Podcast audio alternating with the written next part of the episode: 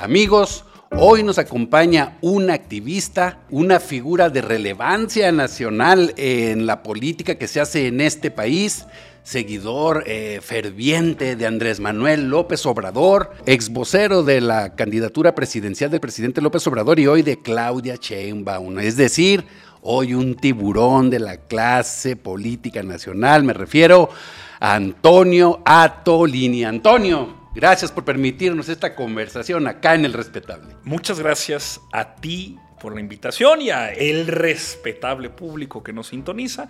Eh, eso de ser un tiburón de la política, fíjate, no me lo habían dicho nunca, pero me la llevo. Te agradezco las inmerecidas palabras y en efecto estamos difundiendo el proyecto, el planteamiento que hace Claudia Sheinbaum para ser la próxima coordinadora nacional de los comités en defensa de la Cuarta Transformación. Atolini, tienes más o menos treinta y tantos años. 33 años con un mes y siete días, porque cumplí el 11 de junio. La edad de Cristo. La edad de Cristo, yo le digo a mis amigos. Y del Che, y del Che Guevara. Es que fíjate, este año, una de dos. O termino resurrecto, renaciendo desde las cenizas y elevándome al reino de los cielos, o crucificado al lado de dos ladrones. O sea, no hay de más. Este año es el todo por el todo. Entonces estoy en este peregrinaje, recorriendo el país, trabajando en Coahuila, pero ahora aquí visitando Jalisco por la importancia que tiene para el movimiento, difundiendo los alcances, logros, proyectos de la doctora Claudia Sheinbaum. Estudiaste ciencias políticas en el ITAM, estudiaste relaciones internacionales, eras el chico listo de la clase. ¿Qué andas haciendo en Morena? La pregunta es en realidad por qué no todos están en Morena. O sea, el sentido común de nuestro tiempo establece que eh, pensar que para que nos vaya bien a todos y a todas, pues tenemos que poner siempre por delante a quienes han estado hasta atrás. Dice el presidente, por el bien de México, primero los pobres. Entonces yo creo que eh, romper esta idea neoliberal de la ley de la jungla, sálvese quien pueda, voy yo primero, y con tal de correr un poco más rápido que el de atrás, que se lo chingue el león, todo está bien. No, yo creo que el planteamiento tiene que ser uno de solidaridad, uno de compañerismo y uno en el que nos haga sentir que cohabitamos un espacio común y que nos va bien si nos va bien a todos, no solo a unos cuantos. Y que si nos va mal, no es por azar del destino, llovió, no se puede hacer nada, sino por una decisión política. Entonces, yo creo que por eso el obradorismo como movimiento social a nivel nacional tiene tan buena aceptación, también la tiene aquí en Jalisco, aunque no gobernemos. Eh, y yo creo que eso se refrenda ya cuatro años de haber ganado la elección en 2018, pues que somos el movimiento político y social más importante del mundo. Es el obradorismo aquí en México. No nada más eres un seguidor del López Obradorismo, eres un apologista de la ¿Por qué? ¿Estás contento como va el país en este momento? Contentísimo. No solamente soy obradorista, sino además soy militante de Morena, soy consejero estatal, fui candidato. Eh, eh, soy un hombre que eh, cree que si bien las palabras pesan, el ejemplo arrastra. El ejemplo de Andrés Manuel López Obrador y de todos los que lo siguen ha arrastrado que una generación como la mía hoy pueda pensar que podemos desarrollarnos con plena libertad y no ser apilado como cadáveres como fue en el sexenio de Felipe Calderón. Esa es la generación que me deja a mí el presidente López Obrador, después de venir de los tristes e inmundos días en los que Felipe Calderón gobernaba con el narcotráfico. Entonces yo creo que por eso estoy muy contento. Un presidente fantástico, realmente comprometido con lo que dice y hace. Eh, un tipo que no le interesa el dinero, un tipo que no le interesa la superflua ambición de ser llamado eh, señor, ¿cómo está? El tipo quiere pasar la historia como el mejor presidente de México y eso es algo que inspira, motiva y como te dije al principio, arrastra. Tú estudiaste en el ITAM de tendencia, de influencia. De abierta militancia neoliberal. Universidad privada, pero eh, este, este modelo tuyo es lo que no le gusta al presidente, se molesta con la gente que estudia ahí. ¿Cómo manejas eso? No, mira, yo soy de la Reserva Patriótica del ITAM, somos pocos pero benditos. Eh, yo estudié por una beca, beca que todavía estoy pagando entonces, no, al presidente lo que no le gusta es que se roba, que se mienta, que se traiciona, lo que no le gusta es que se abuse, lo que no le gusta es que se haga pasar por que se haga pasar por derechos lo que en realidad son privilegios, que se haga suponer que por el código postal, el material de su cuna o el apellido que uno carga a alguien es más que otro. Eso es lo que no le gusta al presidente. Que yo estudiado en el ITAM o otros tantos, Zoe Robledo, el director del IMSS, Mario Delgado, el presidente de Morena, también estudiaron en el El subsecretario de egresos también estudió este, en el O sea, no, no, no es este. personal. ¿Tú qué le dirías a la oposición, a todos aquellos críticos que dicen que la 4T está destruyendo las instituciones, que está llevando al país, pues, por el lado erróneo? ¿Tú qué les dirías a ellos?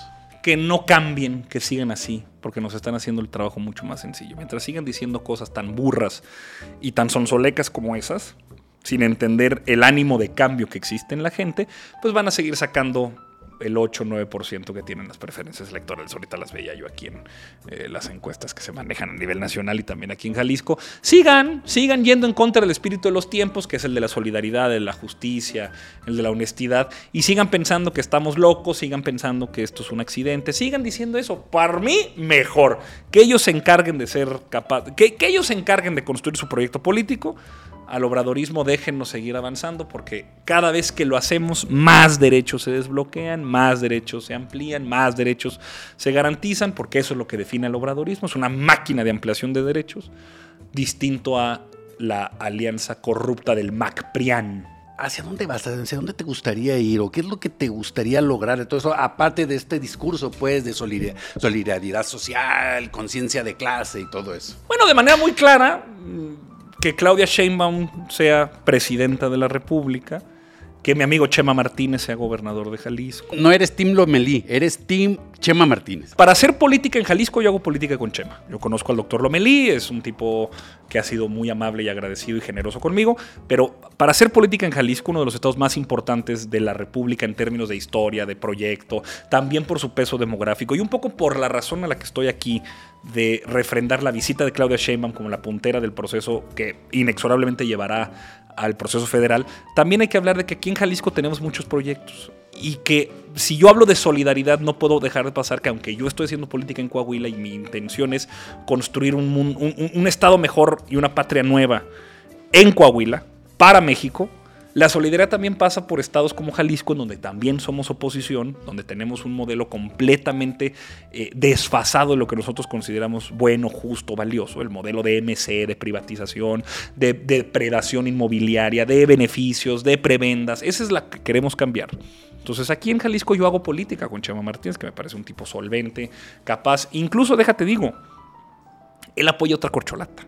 Adán Augusto. Él apoya a Adán Augusto él tiene otra visión, él tiene otro camino, pero la idea de solidaridad y de justicia que hay en el obradorismo nos permite, por ejemplo, a, mí, que apoyo a la doctora abiertamente, y a Chema, que está involucrado en el proceso de Adán Augusto, tener una vinculación muy fuerte. Entonces, ¿a dónde voy? A que Claudia sea eh, presidenta, que Chema pueda lograr un, proyecto personal y político para Jalisco con Morena, ganar, triunfar, arrasar, y que cualquier persona que nazca en este país, en Coahuila, en Jalisco o en cualquier otro lado, pueda, te lo decía hace un momento, pero es, importante repetirlo, que sin importar su apellido, el material de su cuna o el código postal en el que nazca, puedas vivir tu proyecto de vida en libertad.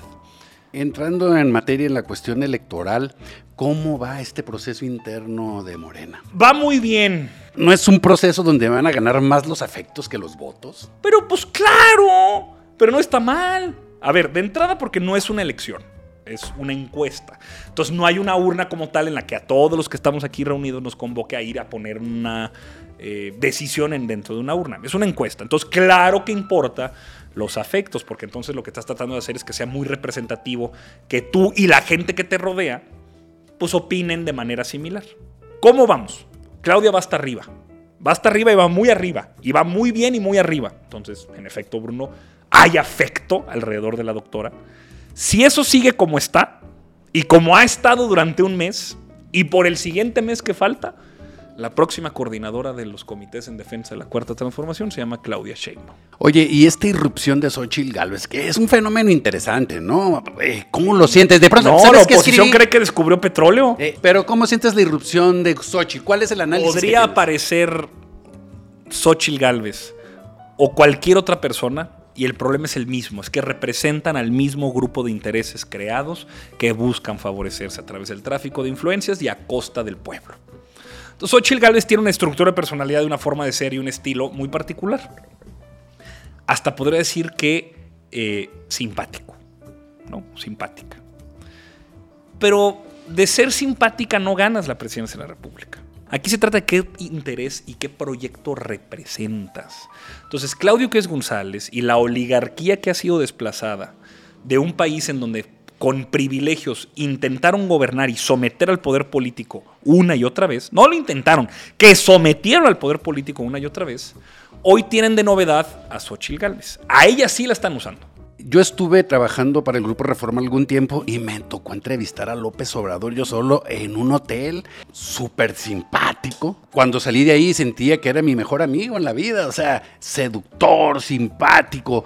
Eh, ¿No sientes también que a ti te sedujo un poco todo eso y andas empujando esa, el obradorismo con tanto... Pero son los principios. A mí no me sedujo la camioneta ni el perfume del poder. A mí no me sedujo los guaruras y el dinero. A mí no me sedujo eh, la impostura de que me digan don señor.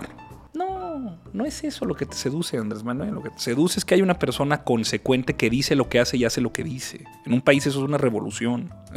que una persona tenga autoridad moral para poder señalar a otros de corruptos en un país como este es una verdadera revolución. Que el tipo haya decidido regalarle a México y al hacerlo, regalarme a mí, a mis hijos, a mis compañeros, a ti mismo también, la posibilidad de pensar y creer que otro mundo es posible, otro mundo en donde lejos del cinismo ramplón, lejos de la soberbia, lejos de la idea de la ley de la jungla, de primero yo y después los demás, pues sí podemos vivir en un país solidario, donde hay una regeneración moral en donde el, peso del honor, de la palabra, de la reputación, valga la pena. ¿Cuánta gente no roba? no miente, no traiciona y sigue ahí rotando de candidato, de, partido en partido, brincando, porque no tienen vergüenza un segundo periodo de la 4T en México, ¿qué vendría? ¿Qué crees que es lo que vendría? Para saber qué van a hacer los obradoristas, hay que ver qué ya hicieron. Somos muy consecuentes. Para saber qué va a hacer el presidente López Obrador, hay que ver qué ella hizo. Para saber qué va a hacer Claudia Sheinbaum, hay que ver qué ella hizo. Y, yo digo que Claudia Sheinbaum va a ser, como cuando fue secretaria del Medio Ambiente, la encargada de construirle el segundo piso, ya no al periférico de la Ciudad de México, sino a la cuarta transformación. Digamos, elevará y llevará a otros niveles los alcances de la cuarta transformación. Por ejemplo, ¿qué puede ser una cosa que inmediatamente yo puedo suponer que puede hacer Claudia Sheinbaum? Pues que una de sus políticas como jefa de gobierno que fue mi beca para empezar, una beca universal que se le da a estudiantes de preescolar, primaria y secundaria, se convierte en una política de gobierno a nivel federal. Así como hizo la Ciudad de México, la ciudad más conectada a nivel mundial, yo creo que la red de Internet para todos en México, para poder tener hotspots, espacios donde hay Internet gratis, eh, se expanda como se hizo en la Ciudad de México por todo el país. Pero mira, Andrés Manuel López Obrador llegó solo. Y llegando solo ve todo lo que hizo. Ahora Claudia Sheinbaum va a llegar con 25 gobernadores, porque yo creo que vamos a ganar los mismos 5 de los que tenemos ahora y dos más, Jalisco por supuesto incluido.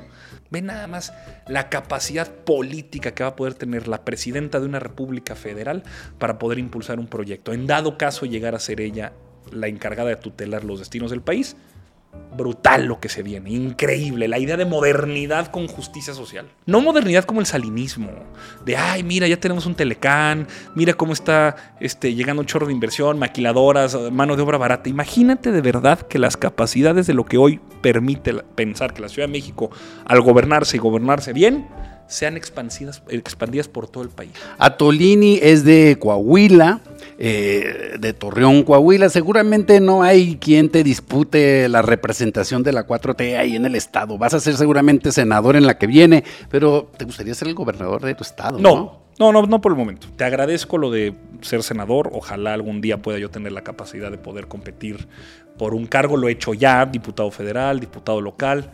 Lo importante ahorita es que Claudia Sheinbaum gane la encuesta. Lo importante después es ayudarla a lograr construir los equilibrios políticos posibles para que los mejores cuadros lleguen a dirigir los proyectos políticos de sus estados. Jalisco tiene que formar parte tutelar, primigenia, prioritaria del proceso del año que entra. Yo creo que Chema lo puede hacer muy bien. Otros compañeros y compañeras también en Jalisco abonarán a ello. Y después hacer todo mi empeño para lograr que la cuarta transformación con Morena logre la presidencia otra vez. Si en eso existe la posibilidad de yo honrosa y legítimamente representar a mi estado, padrísimo. Pero no me engolosino. Hoy por hoy no he ganado una sola elección. no importa. Hay que, hay que eh, picar piedra en donde más difícil es. Pues Antonio Atolini, uno de los voceros de la 4T a nivel nacional, muchas gracias por esta conversación acá en El Respetable. No, pues muchas gracias a ti, Bruno, y sobre todo gracias al respetable público que nos sintoniza. Parten y recomparten este video para que más personas puedan saber cómo es que Claudia Sheinbaum va a ser la próxima coordinadora nacional. Y Chema Martínez también creo que tiene mucho futuro aquí en Jalisco.